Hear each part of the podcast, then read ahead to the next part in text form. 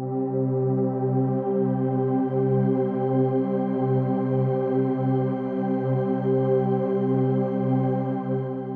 ¿qué tal? ¿Cómo estás? Bienvenido a un nuevo episodio de Selah. Qué emoción que me puedas estar acompañando. Hoy tenemos un episodio especial hablando acerca de la crucifixión de Jesús por esta Semana Santa. Así que bienvenido al episodio número 61 que se llama Consumado es. Y hoy estamos hablando acerca de la muerte de Jesús y que Él murió por nosotros y que pagó por nuestros pecados y a través de esa muerte nos dio salvación. Y tres días después venció la muerte y resucitó. Entonces, ah, hoy hablamos acerca de eh, crucifixión, pues igual eh, ver, escuchar otros episodios antes que este de la temporada pasada en donde hablamos acerca de algunos elementos nos enfocamos, mejor dicho, en algunos elementos que intervienen en la crucifixión, como las dos cruces, el vino y el agua, ah, la esponja empapada de vinagre y otras cosas más que espero que te sean de mucha ayuda y de mucha bendición. Así que ah, comenzamos leyendo en Juan 19, en los versos 28 al 30. Y dice después de esto, y como Jesús sabía que ya todo estaba consumado, dijo, tengo sed, para que la escritura se cumpliera. Había allí una vasija llena de vinagre, entonces ellos empaparon una esponja en el vinagre, la pusieron en un hisopo y se la acercaron a la boca. Cuando Jesús probó el vinagre, dijo, consumado es Luego inclinó la cabeza y entregó el espíritu. Y entonces estas son las palabras finales de Jesús, en donde Él hace esta increíble declaración y dice, consumado es. Y en ese momento Jesús ya sabía que su obra ah, redentora por toda la humanidad había terminado. Entonces se prepara para entregar su vida ah, en rescate, en pago por todos nosotros. Y vemos algo bien peculiar y es que Jesús tiene sed en este momento y pide, pide algo para beber. Y también lo hace para que la profecía que podemos ver en, Salmos eh, se cumpla y, me tomé la libertad de buscarla y en Salmos 69, 21 dice, cuando tuve hambre me dieron ajenjo, cuando tuve sed me dieron vinagre. Y hay una lista de varias profecías ah, mesiánicas que se cumplieron con la venida, el nacimiento de Jesús, con, la, con su ministerio, con su arresto, crucifixión y resurrección, que están en el Antiguo Testamento y que con Jesús se cumplieron todas y cada una de esas profecías hechas muchos, muchos, muchos miles de años antes de que Jesús llegara a este mundo. Y una de esas era eh, la esponja empapada de vinagre. Y es interesante, interesante ver que Jesús al inicio, ah, cuando, lo, cuando ya lo crucifican, Marcos nos relata y dice que a Jesús le intentaron dar a un vino adulterado, que era un vino que era mezclado con unas especias o con unas hierbas que lo que hacían era adormecer al, al crucificado para que no sintiera tanto dolor durante el proceso de los clavos y de estar sujeto al madero. Sin embargo, Jesús rechaza eh, este vino adulterado y decide enfrentarse al proceso de la crucifixión ah, literalmente eh, consciente, sabiendo que va a sufrir mucho, sabiendo que va a sentir mucho dolor y eso lo hace por nosotros para entender que Él entiende nuestro dolor, que Él entiende nuestro sufrimiento, que Él entiende lo que es pasar por momentos difíciles. Así que una vez que Jesús vio que todo se había cumplido, dijo sus palabras finales y eh, son, es solo una oración eh, y Jesús dice consumado es. Y Jesús ya en este momento ya había terminado su propósito eterno en la cruz que hoy permanece como una obra terminada y como el fundamento de nuestra fe cristiana.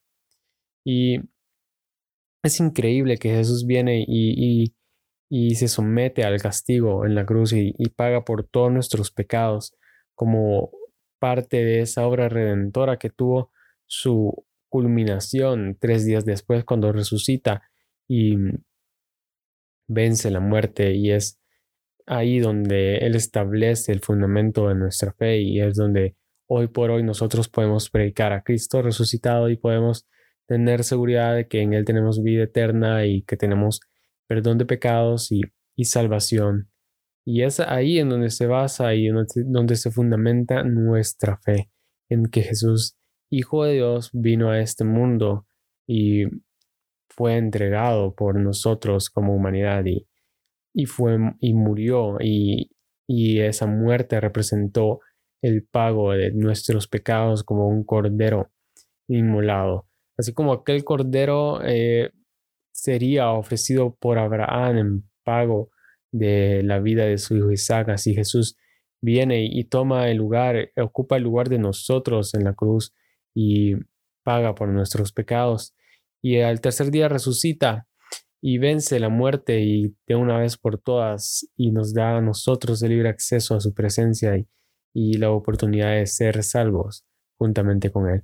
Y en ese momento en, que, en el que Jesús ah, está en la cruz y en, ese, en esa milésima de segundo en donde Jesús hace esta increíble declaración y dice, consumado es y, y entrega su espíritu, Dios el Padre coloca todo el peso de la ira y de la culpa de nuestro pecado sobre su Hijo de el pecado y la culpa que era, no, era nuestro fue colocado sobre los hombros de Jesús, sobre las manos de Jesús, y Él lo cargó en la cruz por nosotros.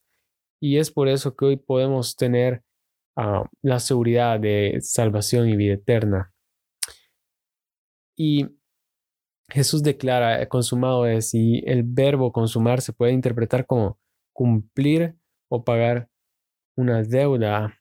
Así que eh, la declaración de Jesús puede ser interpretada como pagado en su totalidad.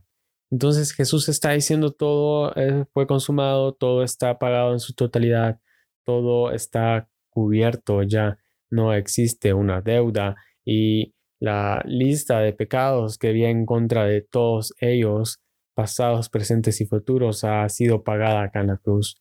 Y ya no hay ah, más condenación, ya no hay más ah, sufrimiento, ya no hay más juicio para ellos, porque yo ya pagué por ellos en la cruz y por eso ahora ellos tienen salvación y vida eterna en mí. Entonces, ah, Juan dice que Jesús inclina su cabeza y entrega su espíritu después de decir consumado es. Y si nos fijamos en lo que dice Juan, dice que Jesús inclina la cabeza y esto lo, esto lo veo de una manera pacífica. Es una entrega pacífica de parte de Jesús y voluntaria de parte de Él. Así que Juan dice que Jesús entrega su espíritu él, porque Él entregó su vida por nosotros. Nadie se la ha arrebatado.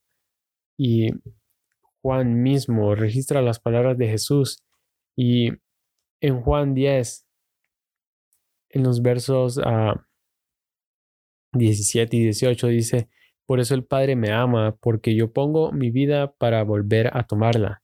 Nadie me la quita, sino que yo la doy por mi propia cuenta. Tengo poder para ponerla y tengo poder para volver a tomarla. Este mandamiento lo recibí de mi Padre.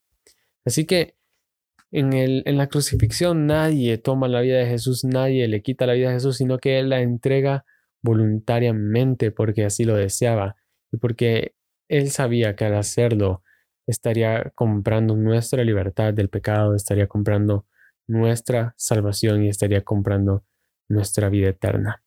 Así que nadie le arrebató a la vida, sino que fue una entrega voluntaria y le fue dada la autoridad para tomarla de nuevo.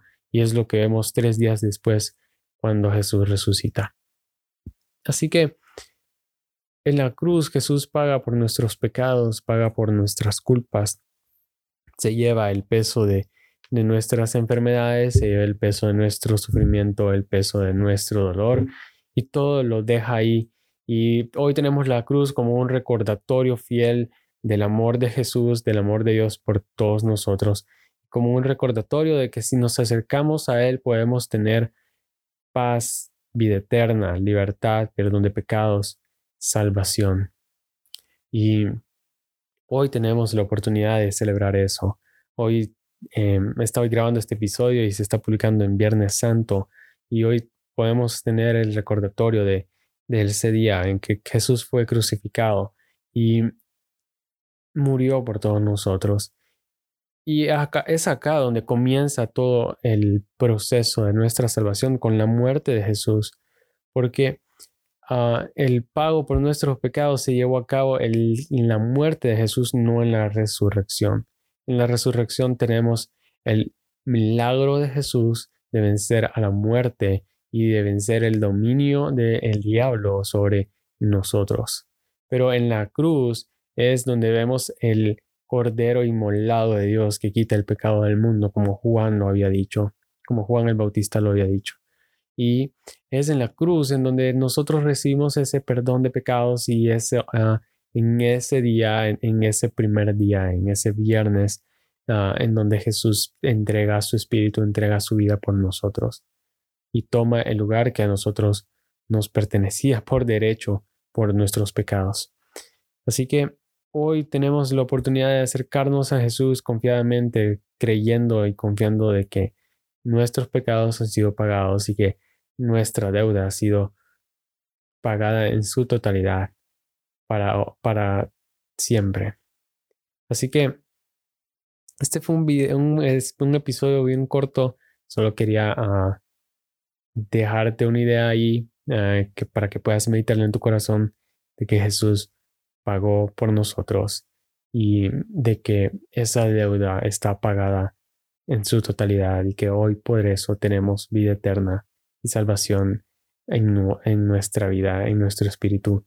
Y que hoy sea un recordatorio más para uh, dar gracias por ese sacrificio de amor que Jesús hizo en la cruz por nosotros y tenerlo siempre presente como un símbolo de amor por nosotros. Así que um, que Dios te bendiga y espero que puedas meditar en esto.